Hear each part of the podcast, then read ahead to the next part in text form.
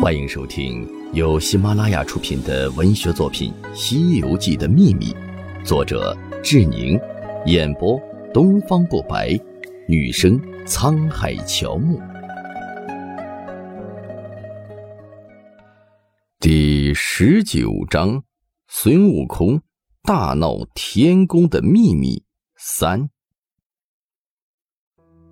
在随后的玉帝请如来命名的安天大会上。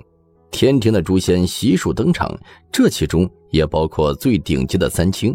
玉帝请如来对庆祝大会命名，如来起名安天。透过大会之名，透露了明显的信息，即此次如来前来，虽然只是降服了一个并不很难降服的妖猴，但是却安了天。这昭示了如来的信心跟企图心。试听结束，欢迎至官方版订阅收听。